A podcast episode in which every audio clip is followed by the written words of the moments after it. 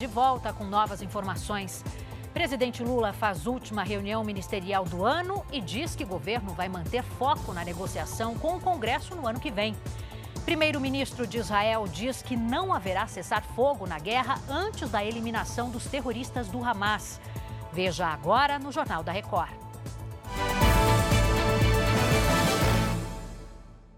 Oferecimento: Bradesco. Empréstimo na hora em três cliques é fácil. O governador do Rio de Janeiro teve os sigilos bancário e telefônico quebrados por decisão do Superior Tribunal de Justiça. O repórter Pedro Paulo Filho tem as informações. Oi, Pedro, boa tarde. Pois é, Adriana, uma boa tarde para você, boa tarde a todos. O Cláudio Castro é investigado no inquérito que apura indícios de corrupção em projetos de assistência social no Estado. O STJ também determinou o cumprimento de mandados de busca e apreensão aqui no Rio. Um dos alvos é Vinícius Saciar Rocha, irmão de criação do governador. Segundo as investigações, ele e outros suspeitos teriam obtido vantagens indevidas no direcionamento de projetos de assistência social. Bom, em nota, Cláudio Castro disse que essa investigação é antiga e que não há nenhuma prova contra ele. Já a defesa do irmão do governador disse que ainda vai se inteirar dessa decisão de busca e apreensão. Adriana. A gente segue acompanhando, Pedro. Obrigada. O Congresso Nacional promulgou há pouco a reforma tributária.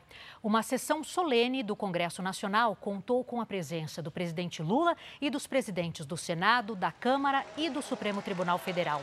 Foram mais de 30 anos de discussões até que o texto fosse aprovado por deputados e senadores. O texto simplifica o sistema tributário brasileiro. Na última reunião ministerial do ano, o presidente Lula cobrou que os ministros tenham uma boa relação com o legislativo e destacou a importância de, manter a articulação entre o governo e o Congresso. Vamos voltar então a conversar com a Mara Mendes em Brasília. Oi, Mara.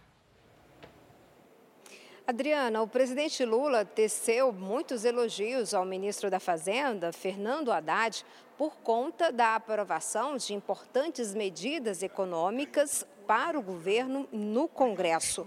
Lula afirmou ainda que vai continuar com o mesmo jeito de governar, conversando com todo mundo. O presidente ainda pediu a presença dos ministros em um ato programado para o dia 8 de janeiro, que reunirá os, três chefes, os, os chefes dos três poderes em lembrança aos ataques contra as instituições em Brasília.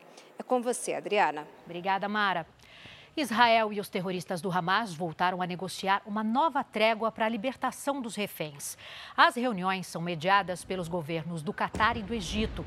Por enquanto, nenhum dos lados concordou com as exigências.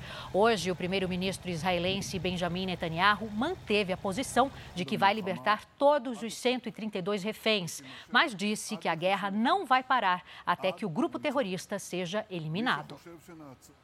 O número de mortos do terremoto que atingiu o noroeste da China já chega a 131. Quase mil pessoas ficaram feridas e mais de 87 mil estão em abrigos temporários. O mais complicado nesse momento é proteger as famílias das temperaturas negativas na região.